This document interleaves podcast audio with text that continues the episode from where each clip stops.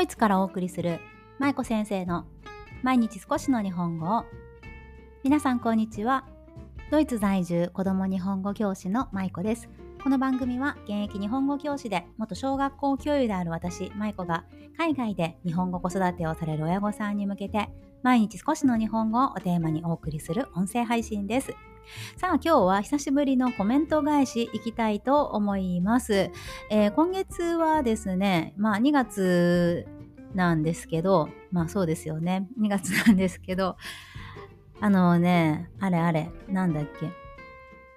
あそうそうそうそう。コメント返しが12月そう12月にね私12月のクリスマスから 1, 1月いっぱいまで末ぐらいまでね、一時帰国していたので、全然、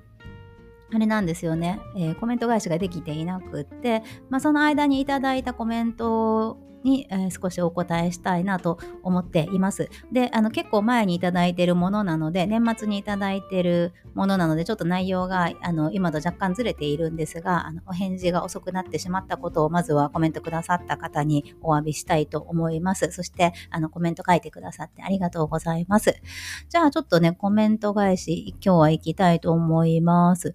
えっ、ー、とですね、12月のいつだこれは？29日にいただいたもので、まあ、年末だったので年末のご挨拶をいただきました、えー、トスカーナンさんからです。第552の、えー、2回の放送にコメントをいただきました。舞子先生、風の具合いかがでしょうか？急ぎのメッセージではございません。具合が良くなってから時間のある時にお読みいただけたらと思います。はい。ということで書いてくださっていたんですけど、すいません。あの、読んだのは全然もっと早く読んでるんですけど、すいません。お返しするのがだいぶ遅くなってしまって申し訳ありません。ありがとうございます。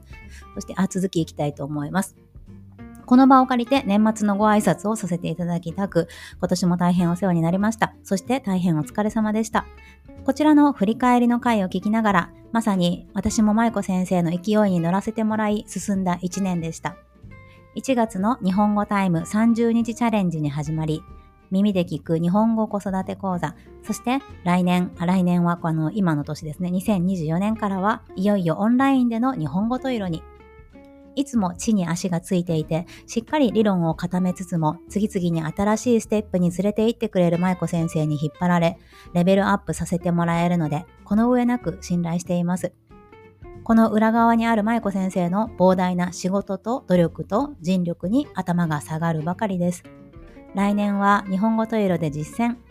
息子と一緒に楽しんでいきたいと思います。どうぞよろしくお願いいたします。日本滞在、えー、存分に楽しんでくださいね。どうぞ良いお年をということでね、年末にいただいていました。トスカーナンさん、本当にありがとうございます。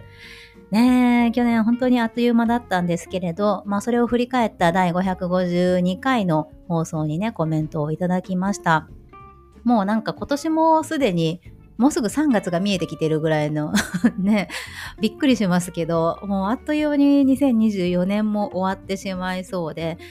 去年もね、私なんかやりたいこといろいろとあったんですよね。それで2023年の1月に今年はこれやるぞっていうことでいくつか決めたことがあったんですが、もうでもね、その決めたこともあの振り返る暇もなく2023年が終わっちゃって、もう今年はそんな風になりたくないなと思って、まあ、2024年もねあのいろいろとやりたいことはあるんだけれどやっぱななんだろう最近よく思うのは何を大切にしないといけないかっていうとやっぱりその自分の健康とかあとやっぱり家族ですよね。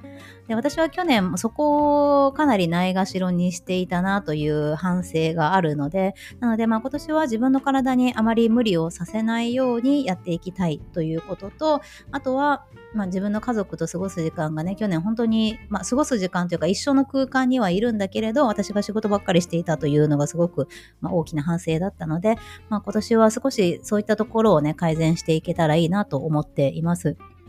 そしてトスカーナンさん、あの去年ね、1月の日本語タイムの30日チャレンジ、懐かしいですよね。もう1年以上経っちゃった。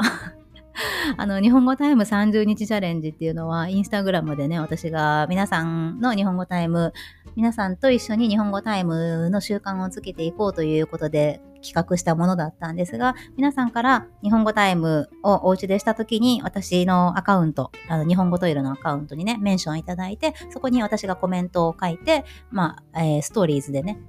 お返しするというようなことを1ヶ月毎日やってたんですね。で、まあそれがすごくいいきっかけになって日本語タイムが家で定着したとか少しあの頑張ることができましたとかだいぶ日本語タイムに日本語教育に向けてね、あのー、親御さんの意識が変わってきましたとかねいろいろ素晴らしいご感想をいただいてすごく私も嬉しかった1ヶ月でした。でまあちょっとちょっと今、今の、あの、キャパ的にそれをするの、もう一度するのがちょっと難しいので、まあ、今年はしなかったんですけれど、まあ、それでもどなたかのね、あの、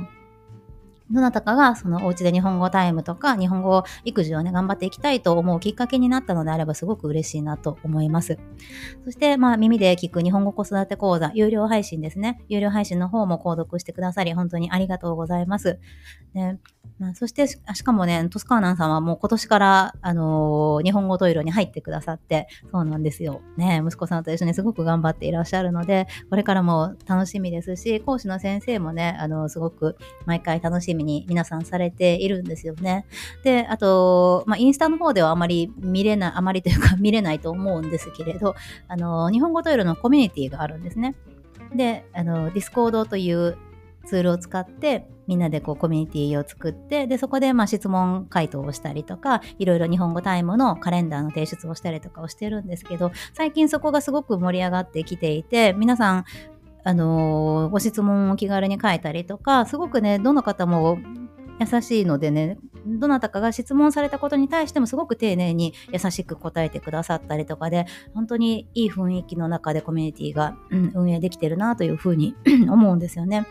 はい。なので、まあ、今年、私自身もそのコミュニティ運営っていうのは自分にとっての課題というか、あの、頑張らないといけないことの一つであるので、まあ、あの、トスカーナンさんとか、他の受講者の方とかね、子供さんも含め、みんなで一緒にやっていけたらいいなと思っています。はい。今年もどうぞよろしくお願いします。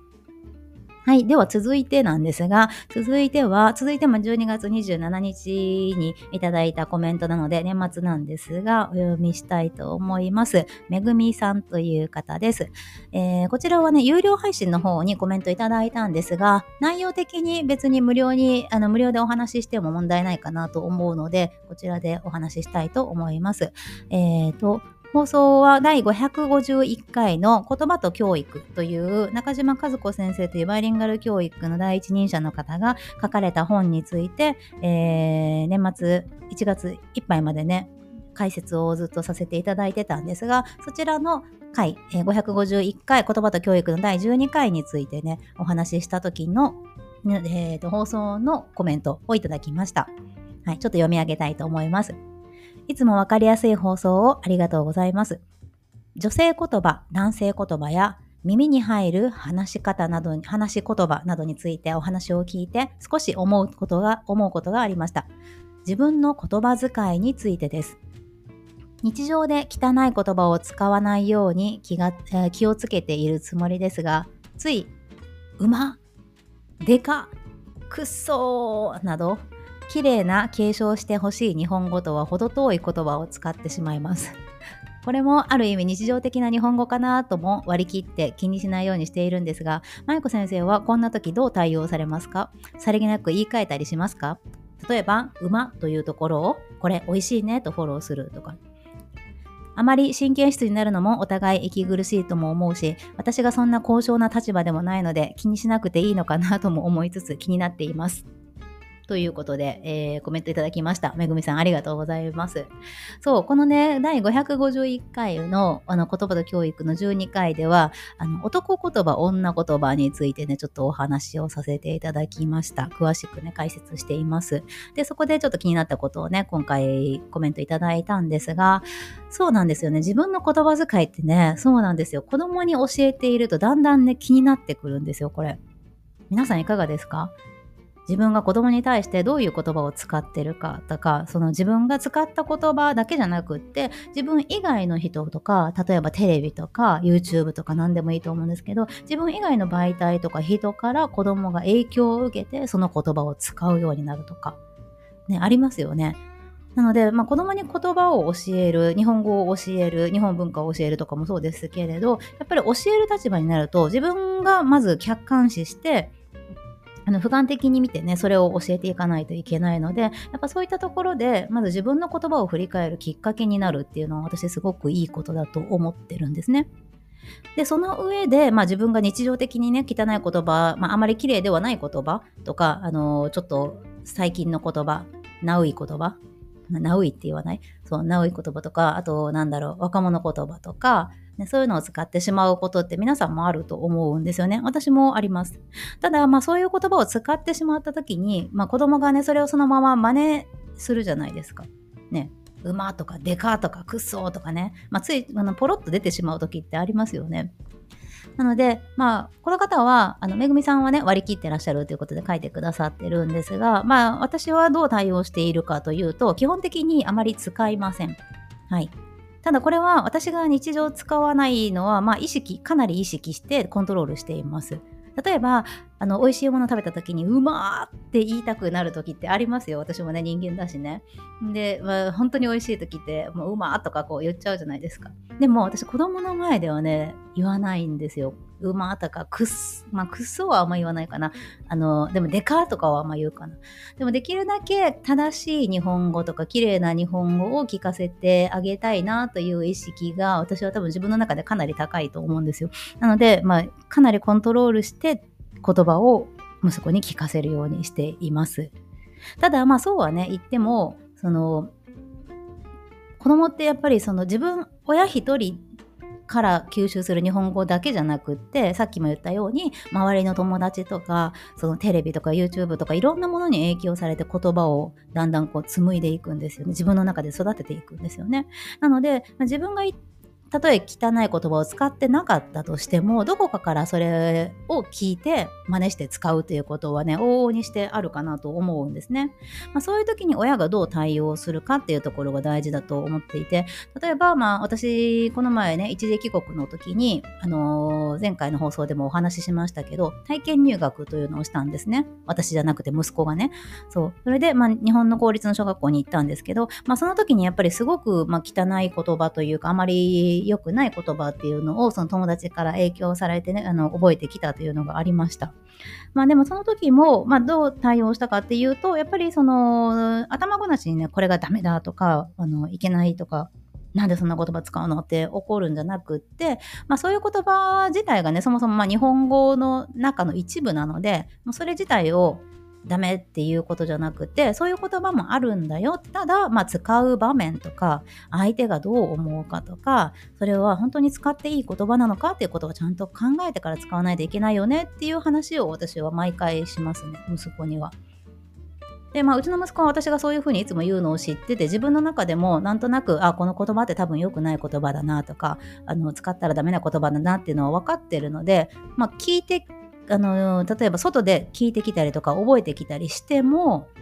まあ、あまり使うことはないんですよね。で使ってもいいかどうかとか私にちょっとこう試してみたい時とかは、まあ、伺うような感じで「ねえねえまあまあこれっていい言葉なのかなとか、ねえ、ママこれどう思うっていうふうに私に聞いてきて、で、そこで私があなたはどう思うのっていうことを聞き返すっていうような感じで、まあ言葉の整理をしているかな、我が家では。そう。なので、まあ、あの、いい悪いってやっぱりその価値観なのでね、やっぱ親がダメって言うから使わないっていうのは私違うと思うんですよね。自分でそこをちゃんと判断できるようにならないといけない。まあそのためにはそういう言葉があるっていうことを知るっていう意味で別にそのあまり綺麗じゃない言葉を聞くことってまあ別にあのマイナスばっかりではないかなと私は思うんですね。まあ、なのでそういう言葉をまあ聞きましたと、初めて知りましたとね。まあそれは言葉が増えたっていう意味ではプラスかもしれません。ただその使うかどうかっていうところはしっかりと子供と話し合って判断したり、子供に判断させるっていうことがね、すごく大事だと思うので、一緒に親子で話し合いながら、まあ、言葉をね、きれい、きれい、まあ、きれいっていう言い方もあれなんだけど、あのー、整理していく、ちゃんと仕分けしていくっていう作業がね、大事かなと私は思っています。はい。まあでもいいと思うんですよ。あの自然体でもね、あのお母さんとかお父さんが馬とかでかとかね、言っちゃいますよね、ついつい。私私ももう、はぁとかめっちゃ言っちゃって よく言うんですけど、もう夫に対して、はぁとかって言ってたら、なんか私息子から逆に怒られて、ママその、はぁっていうのは、聞いてる人があんまりいい気持ちにならないよとか言って怒られることがあって。すいませんって私が謝るんですけど、うん、まあそうなんですよね。だからまあでもそういう話し合いができたらもう OK なんじゃないかなって私は思ってて、あとはね、もうその子供が育っていくにつれて、その正しい価値観とか道徳観とかはね、やっぱあの倫理観とかはちゃんと身につけていくはずなので、そこで自分で判断してもらえばいいんじゃないかなというふうに思います。はい、回答になっているかな？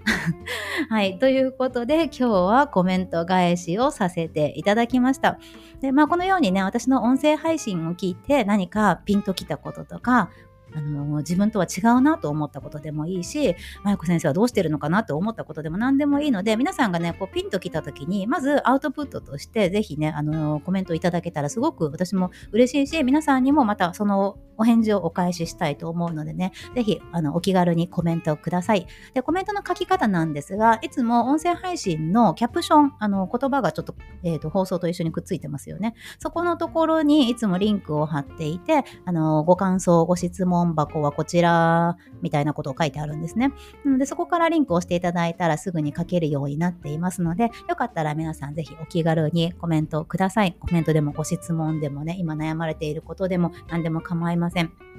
ね。はい。ぜひ、あの、お気軽に寄せていただければ、また1ヶ月に1回ぐらいね、コメント返しをしたいと思っていますのでね、あの、お待ちしております。はい。ということで、今日の放送はここまでです。今日も最後までお聴きいただきありがとうございました。舞子先生の毎日少しの日本語を引き続き一緒に頑張っていきましょう。ほな、またね。